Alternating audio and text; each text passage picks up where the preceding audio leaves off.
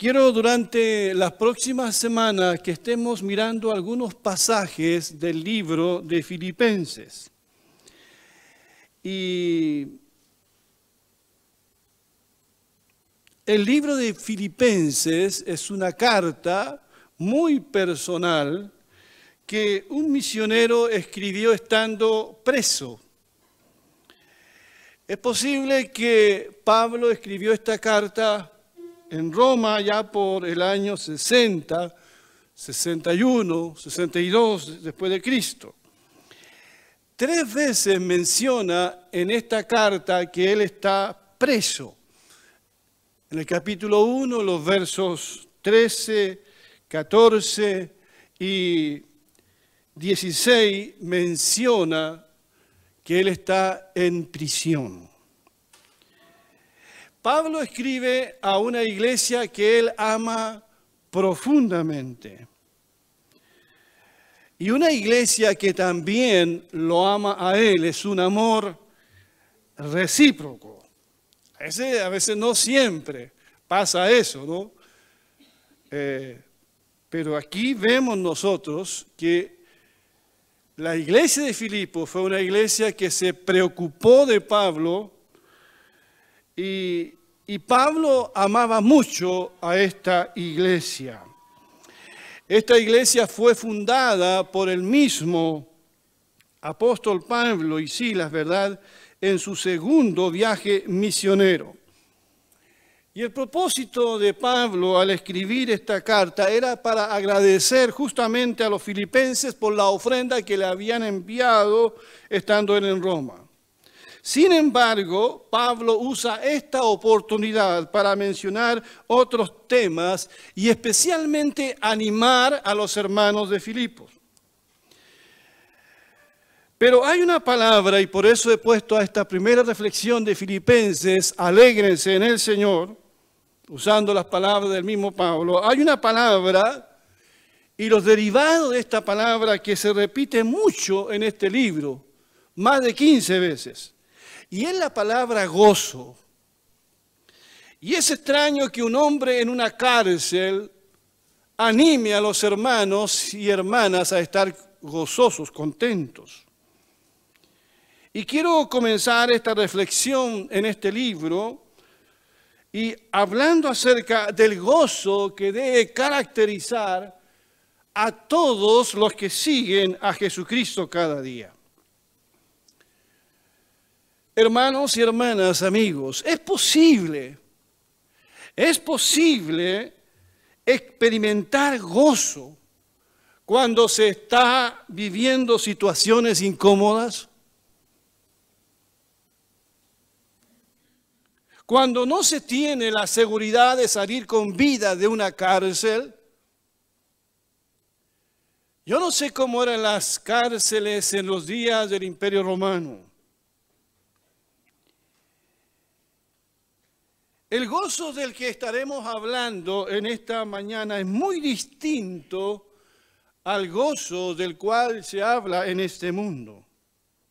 Porque podemos usar las mismas palabras, pero podemos estar hablando de cosas muy distintas, de realidades muy distintas.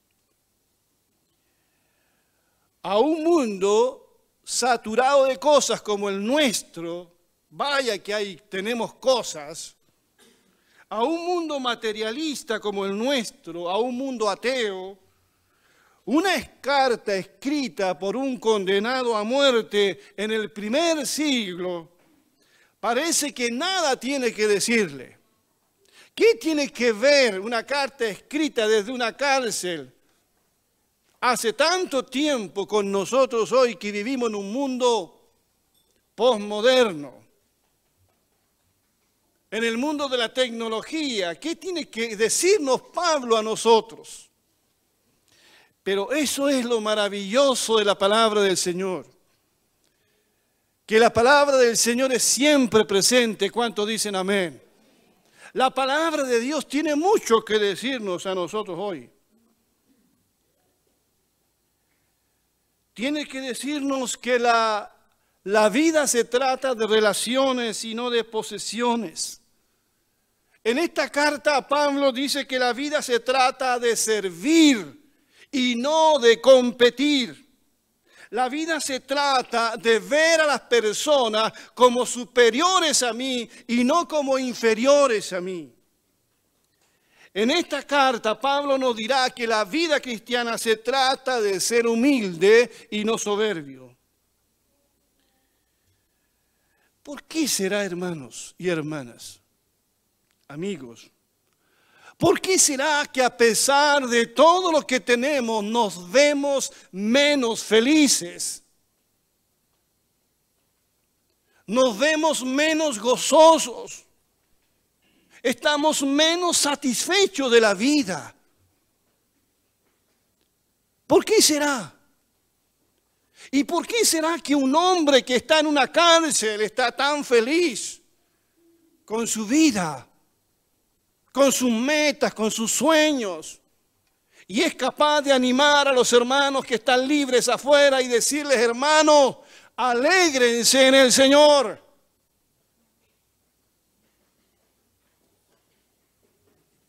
¿Por qué?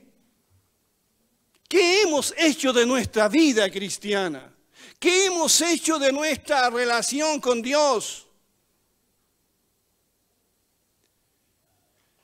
Por eso quiero partir esta reflexión de, de este libro de Filipenses considerando lo que Pablo dice aquí. El gozo de Pablo el gozo del que Pablo habla se sustenta en una relación profunda con el Señor y Salvador Jesucristo. El gozo de Pablo no se basa en lo que tiene o en lo que no tiene. No depende su gozo de las circunstancias, como suele ocurrir con muchas personas. El gozo de Pablo no es un gozo circunstancial, no es un gozo temporal o carnal. Es un gozo profundo y duradero. Pablo dice más adelante en esta carta, porque para mí el vivir es Cristo. Pablo había hecho de su relación con Jesucristo una relación vital y profunda para su vida. Jesucristo había dado a Pablo una nueva vida, un significado a su vida. Por eso que de un perseguidor de la iglesia, de una persona que rechazaba a Jesucristo, se convirtió en un predicador del Evangelio. Y dijo, porque para mí el vivir es Cristo. Y habla bastante acerca del gozo en esta carta. Lo primero que él dirá es que es un gozo para él, un placer orar por sus hermanos en la fe. En el capítulo 1, verso 3 al 5 dice, doy gracias a mi Dios cada vez que me acuerdo de ustedes. Y quiero que nunca olviden el hecho de que Él está en la cárcel cuando escribe. En todas mis oraciones, por todos ustedes, dice, siempre oro con alegría porque han participado en el Evangelio desde el primer día hasta ahora. Para el apóstol Pablo, sus hermanos eran algo tan valioso, tan querido. En el capítulo 4, en el verso 1, le diré, por lo tanto, queridos hermanos míos, a quienes amo y extraño mucho, ustedes son, dice, mi alegría y mi corona. Manténganse así firmes en el Señor.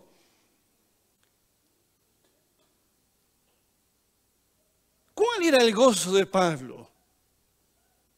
El gozo de Pablo eran también sus hermanos. Ustedes son mi alegría, dice, ustedes son mi gozo. Y él oraba, dice, con alegría, con gozo por estos hermanos. Pablo recuerda a cada uno de sus hermanos de Filipo. Ustedes saben que la primera convertida fue una mujer comerciante llamada Lidia. Pablo llega a Filipo y se reúne cerca del río y empieza a predicar. Y una mujer llamada Lidia está atenta a lo que Pablo está predicando. Y fue su primera convertida. Se bautizó con su casa. Y ustedes saben que Pablo también y Sila fueron tomados prisioneros. Y estando en la cárcel, ¿verdad? Allí Silas y Pablo alababan al Señor y los presos los oían. Y hubo un terremoto, ¿verdad?, que sacudió los cimientos de la cárcel y que dejó a, Pablo en posición de huir. Y el carcelero, ¿verdad?, se iba a quitar la vida porque todos los presos se iban a escapar y él tenía que responder con su vida.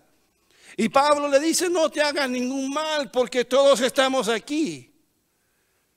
Los presos tienen la oportunidad de huir, pero no huyen. Oye, eso fue un milagro, ¿verdad? Entonces el carcelero al ver la actitud de, Pablo, porque también los había escuchado cantar y los había escuchado predicar, dijo, señores, ¿qué debo hacer para ser salvo?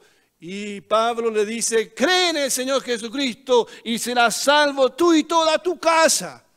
Y esa misma noche lo bautizó a él y a toda su familia. Entonces Pablo, cuando escribe años después esta carta a esta iglesia desde la cárcel, dice, doy gracias a mi Dios cada vez que me acuerdo de ustedes. Él se acordaba de Lidia, se acordaba de esa muchacha que fue liberada de un espíritu inmundo, se acordaba de la familia del carcelero que después de haberlo azotado se convirtió en un, hermano en Cristo. ¿Cómo Pablo no iba a estar contento? ¿Cómo Pablo no iba a orar con, con alegría por estos hermanos? Y le dice, ustedes son mi alegría. ¿Cuál es tu alegría tuya? ¿Qué te pone feliz? ¿Cuál es tu mayor gozo? ¿En qué se basa tu gozo?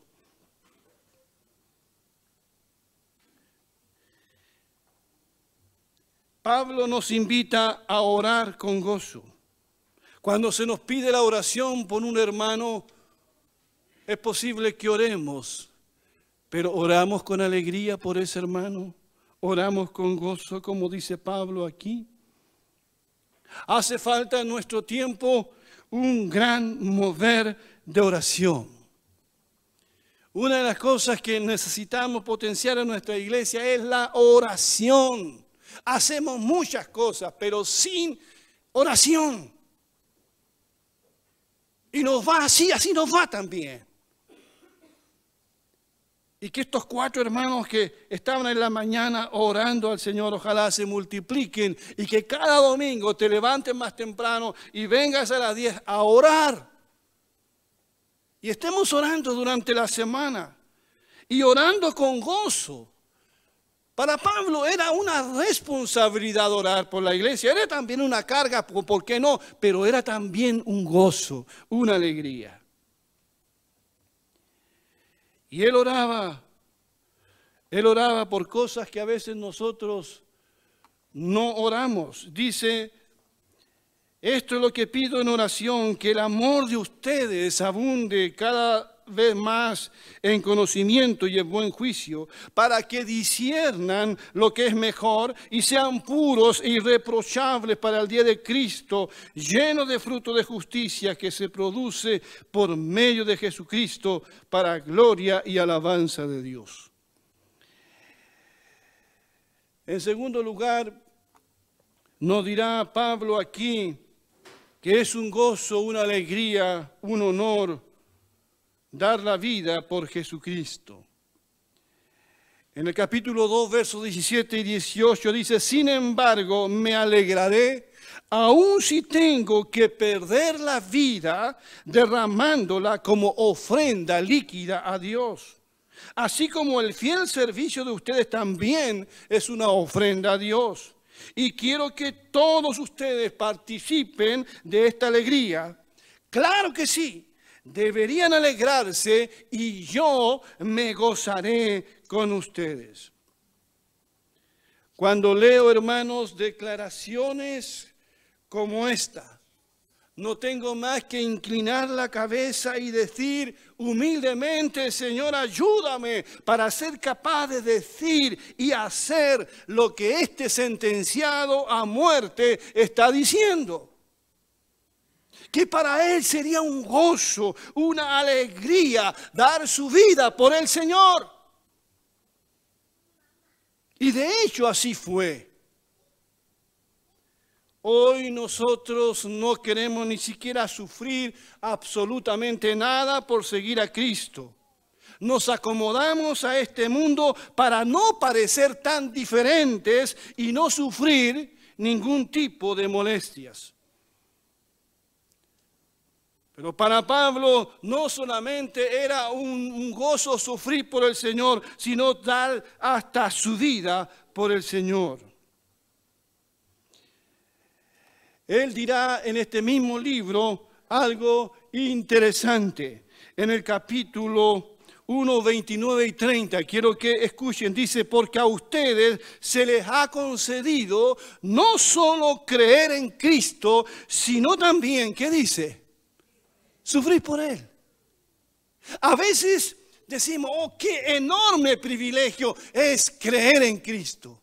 Y damos gracias porque hemos sido llamados a la fe. Y damos gracias por el alto honor de ser un hijo de Dios. Porque Dios nos ha concedido ese privilegio de creer. Pero Pablo dice que no solamente es un honor, no solamente se nos ha concedido creer en Cristo, sino también el alto honor de sufrir por Él. Por eso es que en Hechos 5, 40 al 42 encontramos este relato.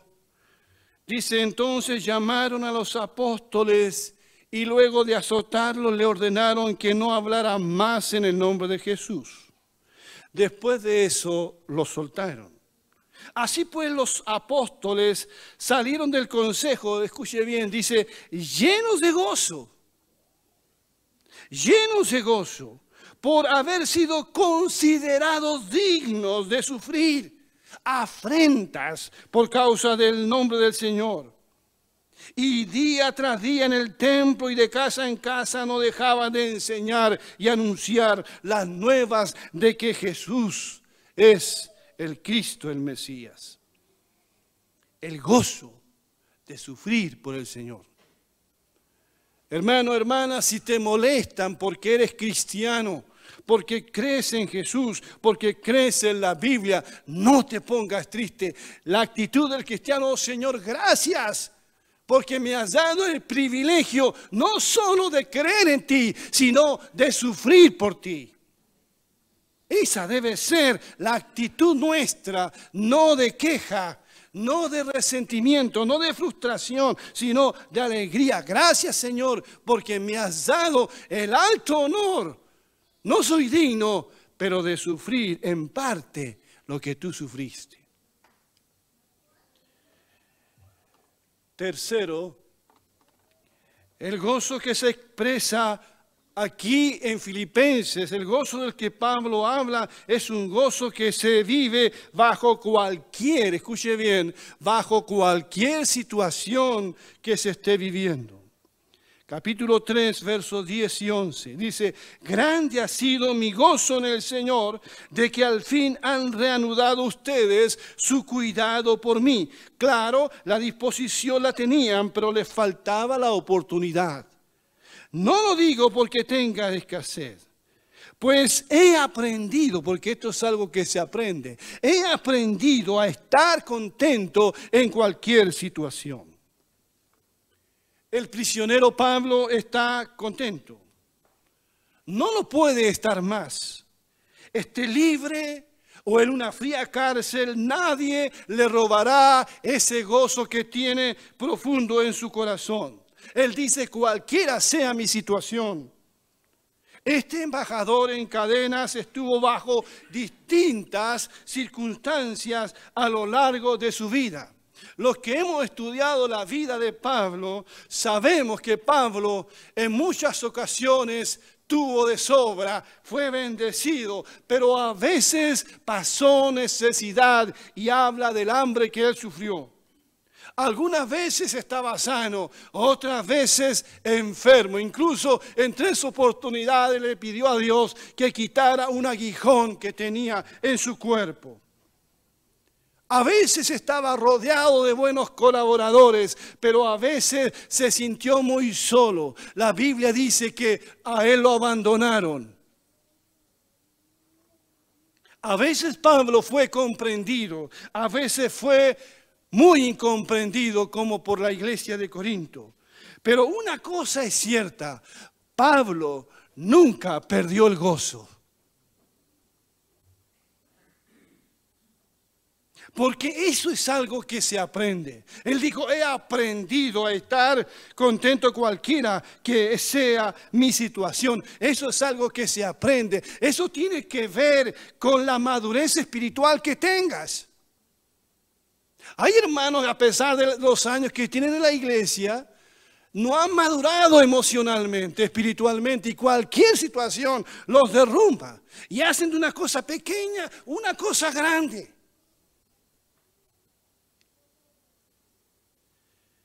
Porque están mal enfocados. Porque el gozo no tiene que ver con lo que sucede a tu alrededor. El gozo tiene que ver con tu relación con Jesucristo. ¿Cuánto dicen amén? Por eso que en el capítulo 3, 1 y en el 4, 4 dirá exactamente lo mismo. Dice, por lo demás, hermanos míos, dice, alégrense en el Señor. Y después dice en el 4.4, alégrese siempre en el Señor. No en lo que estás viviendo. No en si tienes un buen trabajo, un trabajo mediocre. No en si tienes salud o no la tienes. Sino en el Señor. Es tu relación con el Señor. Es estar enfocado en el Señor lo que, lo que va a permitir que tengas un gozo constante y permanente. ¿Están entendiendo? Mi pregunta es, ¿conocemos esta clase de gozo nosotros? ¿Cómo llegaste a esta reunión dominical? ¿Quién o qué y nuevamente pregunto, ¿quién o qué es tu mayor gozo? ¿Qué te hace feliz realmente? ¿Quién o qué es tu mayor fuente de gozo en tu vida? ¿Qué tiene que pasar para que estés contento?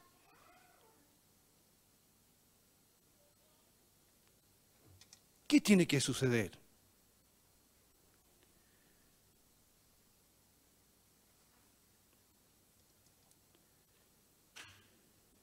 ¿En quién estamos poniendo nuestra esperanza? ¿Para esta vida o para la otra vida? ¿En quién realmente estamos confiando? ¿Qué me hace feliz?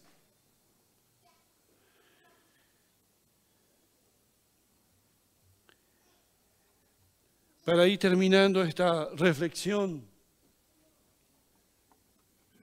Allí en Filipenses 3, 7 al 10 entendemos cuál era el gozo de Pablo, en qué radicaba. Y nuevamente allí lo dice, sin embargo, todo aquello que para mí era ganancia, ahora lo considero pérdida por causa de Cristo. Es más, todo lo considero pérdida por razón del incomparable valor de conocer a Cristo Jesús mi Señor, por Él lo he perdido todo y lo tengo por estiércol a fin de ganar a Cristo y encontrarme unido a Él. No quiero mi propia justicia que procede de la ley, sino la que se obtiene mediante la fe en Cristo, la justicia que procede de Dios, basada en la fe. Lo he perdido todo a fin de conocer a Jesucristo, experimentar el poder que se manifestó en su resurrección, participar en sus sufrimientos y llegar a ser semejante a Él en su muerte. Por eso es que Pablo está tan contento, aún estando preso. Hermanos, como titulé esta reflexión, regocijémonos, alegrémonos en el Señor. Pablo está preso, pero no ha perdido para nada el gozo. Solo le pide a la iglesia que hagan más grande su alegría andando en unidad. Y nuevamente menciona aquí el gozo. En el capítulo 2, verso 2 al 4 de Filipenses, dice, completen mi gozo. O sea, significa, estoy contento, hermano, pero háganme más contento, pónganme mucho más feliz. Esa es la idea, completen mi gozo sintiendo lo mismo, teniendo el mismo amor, unánime sintiendo una misma cosa. No hagan nada por contienda o por vanagloria. Al contrario, háganlo con humildad y considerando cada uno a los demás como superiores a sí mismo. No busque cada uno su propio interés, sino cada cual también el de los demás. Qué linda palabra, ¿verdad? Esta palabra se puede aplicar a los matrimonios, a las relaciones laborales, en fin. Pablo dice, háganme más feliz, completen mi gozo. Estoy contento, pero pónganme más contento. ¿De qué manera? Sintiendo ustedes lo mismo. Teniendo el mismo amor. Unánime, sintiendo una misma cosa. No hagan nada por contienda Aquí no estamos llamados a competir, nada por vanagloria para traer gloria a mi nombre. Al contrario, sean humildes, consideren a los demás como superiores a ustedes. No nos miren hacia abajo como este mundo está tan acostumbrado. Miren hacia arriba a las personas. No busque cada uno su propio interés. ¿Cómo buscamos nuestra propia comodidad e interés? Sino cada cual también el de los demás. Y de esta manera, dice Pablo, me pondrán más contento. Que esta palabra sea una palabra que señale nuestra ruta en este año de trabajo. Amén, hermanos. Que Dios bendiga su palabra. Alégrense en el Señor. Que Dios les bendiga. Vamos a ponernos de pie, por favor.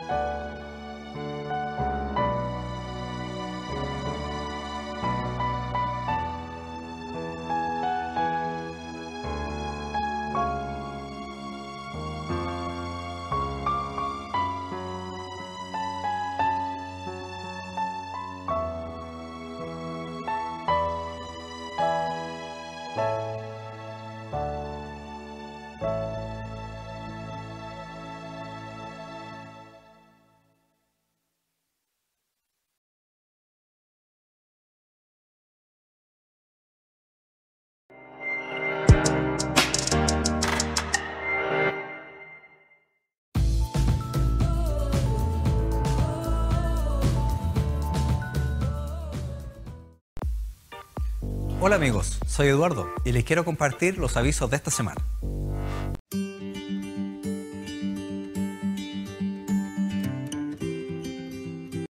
Clama a mí, y yo te responderé, y te enseñaré cosas grandes y ocultas que tú no conoces.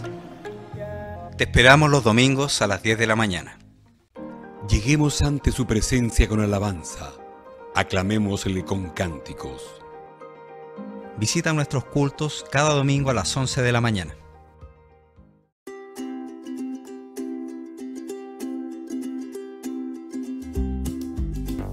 Estos fueron los avisos de esta semana. Te invitamos a participar con nosotros. Y recuerda compartir estas publicaciones para que la palabra de Dios alcance a más personas. Suscríbete a nuestro canal de YouTube, nuestra fanpage y visita nuestro sitio web.